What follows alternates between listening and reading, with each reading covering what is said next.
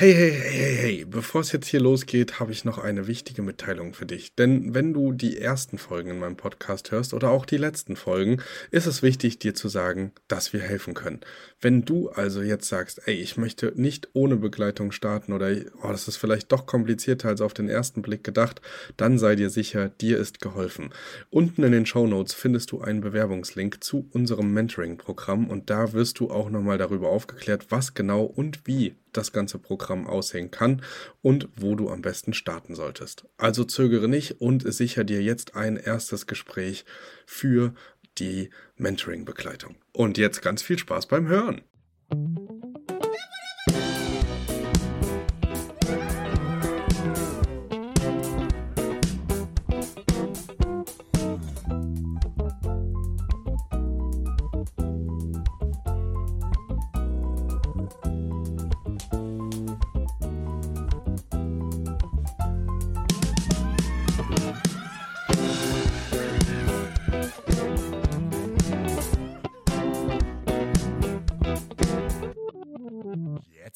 Los. Hallo und herzlich willkommen zu einer neuen Podcast-Folge im Erhört Podcast. Und heute geht es um Headlines, die mich schon länger begleiten, beziehungsweise wahrscheinlich alle, die sich irgendwie in irgendeiner Form mit Immobilien beschäftigen. Jetzt habe ich ja gar nicht so viel Eigentum, aber trotzdem hört man an jeder Ecke von Sanierungszwängen, von irgendwelchen neuen Normen und DIN und was weiß ich. Ich kann da gar nicht so richtig durchblicken, aber ich habe jemanden gegenüber sitzen, der da Licht ins Dunkle bringen kann und mal so ein bisschen erzählen kann, was denn wirklich auf uns zukommt. Und das ist ja nicht nur für euch interessant, die sich vielleicht überhaupt nicht damit auskennen, um Eigentümer zu überzeugen, sondern auch für Eigentümer interessant, die das vielleicht so hören, aber verdrängen möchten, weil es scheint wirklich ernst zu sein. Aber mehr dazu von Simon. Hallo Simon. Hallo Calvin, ja, freut mich auch wieder dabei sein zu dürfen. Ich glaube, das Thema kommt ja relativ druckfrisch gestern aus dem Live-Call. Wir haben sehr, sehr lange mit unseren äh, Kunden auch darüber gesprochen. Wir haben viele Kunden mittlerweile auch, die einen eigenen Immobilienbestand haben und dann heißt es, ja Mensch, man, man schnappt es jetzt auch in den Medien auf, Sanierungszwänge, die EU will, dass wir alle CO2-neutral werden. Was bedeutet das eigentlich für mich? Und ja, da muss man schon zu sagen, dass die Regulatorik und die Politik in die Richtung geht, dass man den Gebäudesektor CO2-neutral gestalten möchte. Und das ist so das große Ziel bis 2050. Dass man sagt, okay, vom Gebäudesektor sollen keine CO2-Emissionen ausgehen. Und Stand jetzt ist es einer der größten CO2-Emittenten überhaupt. Und ja, da soll man eine ganz krasse Kehrtwende einlenken. Und das Ganze funktioniert natürlich nur über kostspielige Sanierungsmaßnahmen. Okay, das klingt alles in allem irgendwie echt nach einer Bad News. Äh, womit hängt das denn zusammen, dass, dass das jetzt so krass aufs Tableau kommt und dass das uns jetzt äh, so, so ja, zerrüttet oder, oder zumindest da zumindest die Meinungen spaltet? Also diese Tendenz gibt es ja schon sehr, sehr lange. Also ich glaube, so ungefähr seitdem sich die Grünen gebildet haben, dass man sagt, okay, man möchte einfach also nachhaltiger wirtschaften und noch die Ressourcen verbrauchen, äh, die man auch irgendwie wieder reproduzieren kann, also nicht über den Verhältnissen leben. Das heißt, die Tendenz gibt es schon relativ lange. Der Rahmen oder das Korsett, in dem wir uns bewegen, auf dieser Zielrichtung ist einfach nur strenger geworden. Also äh, wir sind deutlich sensibler für das Thema geworden. Auch so eine Greta Thunberg hat da sicherlich ihr Übriges getan man muss schon sagen, die ersten Gesetze der Energieeinsparverordnung, das ist glaube schon 2014 ins Leben gerufen worden, die sind schon ein ganzes Eckchen her. Und ähm, klar, die Klima Klimakrise ähm, rückt näher und da müssen alle Bereiche der Wirtschaft und auch des privaten Lebens natürlich gucken, welchen Beitrag sie leisten können. Und natürlich, also es ist natürlich erstmal all diese Sanierungsmaßnahmen, egal ob es eine Fassadendämmung ist oder eine Dämmung der obersten Geschossdecke, ein neues Dach, neuer Energieträger, das sind natürlich alles erstmal Kosten. Aber es ist für denjenigen problematisch, der ein Objekt gekauft hat, wo das Ganze nicht eingepreist ist. Das heißt, du hast zum Beispiel 2020 ein Objekt zu einem sehr, sehr hohen Wert gekauft, mit ganz viel Euphorie durch die rosa-rote Brille durch und siehst dich jetzt auf einmal, weil du dich vielleicht auch vorher nicht ausreichend konfrontiert hast, mit den Sachen ja, einfach äh, konfrontiert und hast so eine ganz reguläre Miete, die das Ganze gar nicht abfedern würde. Dann hast du natürlich tatsächlich einen Trouble, insofern du deine Mieteinnahmen nicht steigerst. Wenn du jetzt neu in den Markt eintrittst, dann ist das ein Faktor, den du einpreisen kannst. Du kannst sagen, ey, du, wir brauchen Produkt XY, damit wir vermietungsfähig sind, damit wir einfach langfristig den Anforderungen entsprechen und dann kannst du das einpreisen. Also wenn du 35.000 Euro Sanierungsrückstand hast, dann kannst du das genauso in die Preisverhandlung auch einfließen lassen. Das heißt, für diejenigen, die jetzt kaufen, ist das unter Umständen auch eine große Chance, insofern sie sich das eher zutrauen als die jetzige Verkäuferseite. Okay, ja gut, das äh, ergibt natürlich Sinn, weil man dann wahrscheinlich auch am Kaufpreis ganz schön rumhandeln kann oder da zumindest darauf aufmerksam machen kann und das ja bei den Verkäufern mit Sicherheit auch immer mehr eine Rolle spielen wird, dass da zumindest mehr Nachfragen kommen. Jetzt weiß jeder, äh, der den Podcast schon so ein bisschen länger verfolgt, dass ich ja im privaten Leben äh, schon äh, das Thema Nachhaltigkeit äh, sehr wichtig und gut finde. Ähm, jeder, der dich kennt aus deinem privaten Leben, weiß auch, dass du das sehr gut findest. Trotzdem sind das ja Themen, da geht es wahrscheinlich auch einfach um wirklich viel Geld und um wirklich viele Sanierungen, was da, hm, ich sag mal so, äh, sehr emotionalen Frust auslöst bei vielen. Man liest es auch in Facebook-Gruppen, man liest es so in Kommentaren. Äh, es wird so ein bisschen, äh, ja, so Zwangsanordnungen, ne? so das, die Demokratie wird so ein bisschen geschüttelt und da kommt ja auch viel Zündstoff irgendwie rein. Ähm, wie kann man das Ganze denn wieder so ein bisschen emotional gerade rücken? Hast du da. Ja, es gibt natürlich Leute, die sich jetzt so ein bisschen auf verlorenen Posten sehen. Also wir haben jetzt kürzlich auch nochmal über einen YouTuber, der hat früher hat er irgendwie Immobiliencoaching gemacht und erzählt, wie toll das ist, in Sachsen auf dem Land die 7% dazu kaufen, weil da ja so viel Cashflow bei rumkommt. Und jetzt werden die Horrorszenarien skizziert. Das ist halt wieder noch. Ja, also es ist eine Herausforderung, der kann man sich stellen, die kann man lösen. Man hat nur eine besondere Herausforderung einfach, wenn ich ein stark der sanierungsbedürftiges und energetisch sehr schlechtes Haus habe und nur eine geringe Miete erzielen kann. Das heißt, in einigen Regionen von Deutschland zum Beispiel, wo es strukturell sehr schwach ist, die Bevölkerungszahl stark zurückgeht und so weiter und so fort, lohnen sich solche Maßnahmen gar nicht, weil du vielleicht auf den Quadratmeter eine Miete erzielen kannst von 5 Euro, 5,50 Euro, 6 Euro. Du hast aber ein Sanierungsdefizit pro Quadratmeter von 1000 Euro, sagen wir, wenn wir es mal mittelfristig betrachten, auch die Energieversorgung umgemodelt werden soll. Und dann kriegst du das einfach bei der aktuellen Zinsbelastung nicht mehr vernünftig abgefedert. Zumindest insofern nicht, wenn du jetzt nicht die langfristige Sicherheit hast, dass da jemand wohnt. Und das siehst du ja tatsächlich auch, wenn du mal hier eine Dreiviertelstunde aus Leipzig rausfährst. So ganz viele Städte, wo einfach jetzt nicht wirklich äh, energetisch gut instand gesetzt wurde, äh, weil sich das noch nicht mal in der Niedrigzinsphase vernünftig hat abbilden lassen über die Miete. Okay. Und wie ist das? Also gibt es da so eine Art Bestandsschutz oder muss dann wirklich ab Stichtag zugemacht werden, es darf keine Vermietung mehr gemacht werden oder wie sieht da die Umsetzung aus? Weißt du da mehr zu? Ja, eigentlich haben wir in Deutschland, eigentlich ist immer so ein Wort, aber haben wir Bestandsschutz. Ne? Also wenn du jetzt ein Gebäude, ein altes Gebäude kaufst und du hast da zwei adrige Leitungen drin, ne, theoretisch, also ist nicht so super sicher, dann dürften die erstmal drin bleiben, sofern du da jetzt irgendwie äh, nicht eine Gewerbeeinheit oder ähnliches rausmachen, also sofern der Bestand verändert wird. Das heißt, da hast du nur Bestandsschutz. Und was man schon macht, und die politische Tendenz ist schon klar zu erkennen, dass man so ein Stück weit ja, vom Bestandsschutz abrückt und einfach gewisse Zwänge auf Eigentümer aufdoktriniert. Ne? Also wir sind jetzt, ich glaube, bis in den nächsten zwei Jahren müssen wir die oberste Geschossdecke, also flächendeckend überall in Deutschland dämmen. Das heißt einfach dem Söller oder das Dach neu dämmen.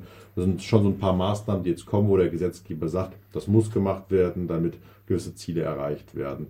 Und Stand jetzt lässt man die Eigentümer dann noch relativ mit alleine stehen. Also klar, es gibt K4-Fördertöpfe, die es in Teilen abfedern können, wo man zinsgünstige Darlehen oder ähnliches bekommt. Ähm, aber wie gesagt, in vielen Destinationen ist es einfach so, ist es trotzdem nicht über die Miete vernünftig abgefedert. Und das ist auch die Sorge, die viele Leute haben. Es ist ja so ein bisschen der Begriff der Stranded Assets durch die Medien gegeistert, also ein Objekt, was du betriebswirtschaftlich nicht mehr langfristig bewirtschaften kannst, weil die Kosten über dem liegen, was du damit äh, erzielen kannst an Umsätzen. Und das ist, glaube ich, auch so ein, so ein, Thema, wo viele Leute einfach Sorge vor haben. Lohnt sich das dann langfristig mal ein Objekt zu bewirtschaften? Wir haben es ja kürzlich noch gesehen, da haben wir einen Gewerbekomplex besichtigt in äh, Essen mit eigenen Lagerflächen. Das ist eine super Lage in Essen gewesen. Das ist eine ältere Vermieterin gewesen und jetzt erzählt hat, ja Mensch, wenn ich jetzt die Fassade dämmen lasse, die hatte da Angebote vorliegen, das kriege ich ja über die Miete nie wieder reingespielt. Und das war jetzt so ihre sehr konservativ pessimistische Annahme. Aber in anderen Regionen, die vielleicht nicht so strukturell stark sind oder auch im gemittelten Maße, schlägt das noch deutlich brachialer ein. Hm. Okay, und wir haben da quasi mit der Kurzzeitvermietung eine Lösung. Ja, also ich würde sagen, man hat eine mehrschneidige Lösung. Also wir haben ja selber und wir haben auch Kunden, die haben einfach eine gewisse Baukompetenz. Ja, geht mhm. jetzt gar nicht davon, dass du von, äh, vom Fundament auf alles hochziehst, aber dass man gewisse Maßnahmen vielleicht darüber einen eigenen Trupp darstellen kann. Das heißt, du hast ja den, der Markt wird irgendwann, sage ich mal, diese ganzen Sanierungsmaßnahmen, die werden in der Preisfindung sich wiederfinden. Das heißt, 35.000 Euro Sanierungsrückstand, dann kannst du vielleicht irgendwie die 32.000 oder 35.000 auch irgendwie vom Kaufpreis runterverhandeln. Wenn du jetzt eine gewisse Baukompetenz hast, du da einfach schon mal solche Sachen gemacht hast, dann kannst du es ja in aller Regel für weniger darstellen, weil der Fremdvergleich ist ja für den Meisterbetrieb oder ähnliches. Und man kann ja, wenn man ein bisschen fuchsig ist, Angebote einholt, wie auch immer, kann man echt drunter liegen. Das heißt also, da hat man schon mal so die erste Möglichkeit und das ist ja auch das, was wir aktiv machen. Also sanierungsbedürftige Häuser eben genau mit diesen energetischen Problemen überproportional günstig kaufen und ja, also unterproportional günstig äh, sanieren. Das heißt, da hast du schon mal so einen ersten Einstieg. Aber das ist, würde ich sagen, relativ weit von unserem Geschäftsmodell schon entfernt. Das dockt sicherlich an, aber hat jetzt mit der eigentlichen Kurzzeitvermietung relativ wenig zu tun. Der zweite ganz wichtige Hebel ist, dass wir einfach mehr Umsatz schieben. Das heißt, in der regulären Vermietung ist das kritisch, weil egal ob du jetzt 5 Euro oder 9 Euro wenn du 1000 Euro pro Quadratmeter investieren musst, ist das sehr schwierig abzufedern, gerade wenn noch irgendwie alte Kreditbelastungen auf dem Haus sind. Und da merkst du einfach durch die deutlich, deutlich stärkeren Einnahmen der Kurzzeitvermietung, hast du einfach eine gewisse Marge, um solche äh, Sachen einfach abzufedern. Du kannst sie einfach bezahlen, das kannst du in deiner Gesamtkalkulation aufgehen lassen. Und der hm, letzte wichtige Punkt äh, ist die Möglichkeit, dass du Vorsteuer ziehen kannst auf deine ganzen energetischen Sanierungsmaßnahmen, egal ob die Fassade oder die neue Heizung ist, ob das Material oder die Arbeitsstunden sind, überall da steckt 19% Umsatzsteuer drin. Und wenn du umsatzsteuerpflichtig vermietest in der Kurzzeitvermietung, kannst du auch die Vorsteuer aus den Investitionskosten ziehen. Also einfaches Beispiel, wenn du für 119.000 Euro ähm, sanierst, kannst du dir 19.000 Euro Umsatzsteuer oder Vorsteuer direkt aus diesen Sanierungskosten zurückziehen. Und das ist schon ein erheblicher Vorteil gerade. Ja, sehr, sehr spannend. Wenn ihr den Punkt nicht hundertprozentig jetzt greifen konntet oder euch das zu schnell ging, da haben wir auf jeden Fall im Steuersprint auch drüber gesprochen. Da also einfach nochmal in die Steuerfolge reinhören mit Herrn Lehleiter. Der hat da nochmal ähm, deutlich ausführlicher auch ähm, über die ähm, steuerlichen Vorteile innerhalb der Kurzzeitvermietung gesprochen das sind ja aber sehr, sehr gute Argumente, jetzt Kurzzeitvermietung zu machen. Jetzt würde mir als allererstes im Kopf rumgeistern, ja, wenn jetzt aber jeder Kurzzeitvermietung macht, dann kann ich ja gar, also dann ist ja da auch der Markt kaputt und dann kriege ich ja gar nicht mehr das, was jetzt so irgendwie schön gerechnet wird auf irgendwelchen TikTok-Accounts oder ähm, meinetwegen auch auf YouTube oder im Podcast. Ähm, was ist deine Meinung dazu? Ja, natürlich, weil die Branche relativ jung und früh aufgekommen oder spät aufgekommen ist, geistert das natürlich auch viel durch die Social Media Welt. Wir sind so ein bisschen in der Tante Emma Zeit der Kurzzeitvermietung. Also wir haben ganz, ganz viele Marktteilnehmer. Die Marktteilnehmer haben alle in sich sehr, sehr kleine Marktanteile, sind wenig systematisiert und standardisiert. Und da ist einfach für jeden die Möglichkeit, jetzt, wenn man mit einem guten Konzept an die Sache rangeht, sich stark zu positionieren, auch wenn Märkte sich weiter konzentrieren. Das heißt, einfach mehr Marktteilnehmer dazukommen, irgendwann die Margen vielleicht auch ein Stück weit runtergehen, dann wieder einzelne Marktteilnehmer ausscheiden und wenige stärkere Anbieter sich rausbilden. Das heißt, wenn man sich das mal von der Zyklik her anschaut, ist man jetzt gerade am richtigen Zeitpunkt. Und wir sehen ja, in der Fläche sind die Märkte noch nicht überrannt. Ja, vermutlich ist auch da die Quintessenz, äh, es ist wie bei allem. Es kann nicht jeder Unternehmer sein, es kann nicht jeder selbstständig sein, es kann nicht jeder Immobilien besitzen in einem großen Stil. Aber es gibt sehr erfolgreiche Geschäftsmodelle und ähm, ja, wir, wir, wir begleiten ja auch Leute durch genau dieses Thema durch. Deswegen da an der Stelle die Professionalisierung einfach wichtig, auch die ähm, Kompetenz zu haben, in die Weitbl äh, den Weitblick zu haben. Ähm, da kompetent auch in der Zukunft zu agieren. Schaut also nicht immer nur kurzfristig und sagt, ja, wenn jetzt alle draufrennen, dann macht sowieso äh, keinen Sinn mehr, weil die Vergangenheit hat mir zumindest gezeigt, dass die wenigsten, die könnten machen. Und die, die müssen jetzt halt, die müssen kreativ werden, die müssen sich was überlegen. Wenn du also genau vor so einer Situation stehst, vor einer äh, Neuerung, vor einer Sanierung, die ansteht, ähm, einfach um die Regularien zu erfüllen, dann mach du dir persönlich Gedanken, guck nicht zu viel nach rechts und links, das bringt sowieso nichts, sondern guck halt, dass du von Anfang an auf einem professionellen Weg diesen, diesen Markt ähm, ja, beschreitest und äh, dabei können wir dir auf jeden Fall, wenn du Interesse hast, helfen. Ansonsten gibt es auch noch etwas, was du vielleicht anteasern kannst, was jetzt äh, sehr zeitnah auf die Leute zukommen wird. Ja, am 9. März machen wir noch einen Workshop und das nicht nur für unsere Kunden, sondern auch allgemein für alle Interessierte, die sich mit dem Thema beschäftigen möchten. Äh, wird behandeln Immobilien äh, in der Krise und welche Chancen da die Kurzzeitvermietung einfach bildet. Und da werden wir auf die ganzen Herausforderungen eingehen, die jetzt einfach mit der aktuellen Marktlage assoziiert sind und werden auch schauen, okay, welche guten Lösungen können wir mit der Kurzzeitvermietung denn finden. Weil eins ist für uns klar, von allen Anlageformen ist für uns die Immobilie immer noch die beste. Und da gibt es auf all diese Möglichkeiten probate Antworten über die Kurzzeitvermietung. Und welche das sind, das erfahrt ihr am 9. März. So, und die beste Nachricht vielleicht äh, äh, hinzufügend, es ist völlig kostenlos. Also ihr könnt euch da einfach kostenlos anmelden. Den Link findet ihr unten in der Beschreibung. Ähm, teilt es gerne mit Menschen, die das betrifft. Wenn ihr jemanden im Umfeld habt, wo ihr gehört habt schon, dass er sich darüber emotional aufgeregt hat und keine Lösung weiß, wie er jetzt sein Haus bewirtschaften soll oder wie sonst irgendwas funktionieren soll, teilt das gerne. Es ist wirklich völlig kostenlos. Ihr habt damit äh, keine, keine Zwänge, keine Nöte. Ihr habt nur Chancen, jetzt das Beste draus zu machen, die Sachen einmal alle auf den Tisch gelegt zu bekommen, probate Lösungen ähm, an die Hand ge äh, gegeben zu bekommen und dann für euch selbst eine Entscheidung zu treffen. Simon und ich sind uns ziemlich einig, dass es bei uns eine Lösung gibt, mit der wir sehr zufrieden sind und das behandeln wir jetzt auch schon seit über drei Jahren im Podcast, nämlich Kurzzeitvermietung.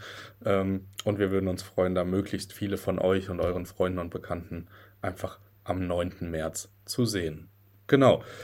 Dann wenn du kein noch brennendes Thema hast, worüber wir nicht gesprochen haben bei diesem ganzen äh, Feld, oder du sagst, das kommt alles noch im Workshop dran, dann äh, würde ich mich an der Stelle schon mal verabschieden und äh, wünsche euch einen tollen Start äh, ins Wochenende, beziehungsweise wann auch immer ihr das hört, in den Tag und äh, macht das Beste draus.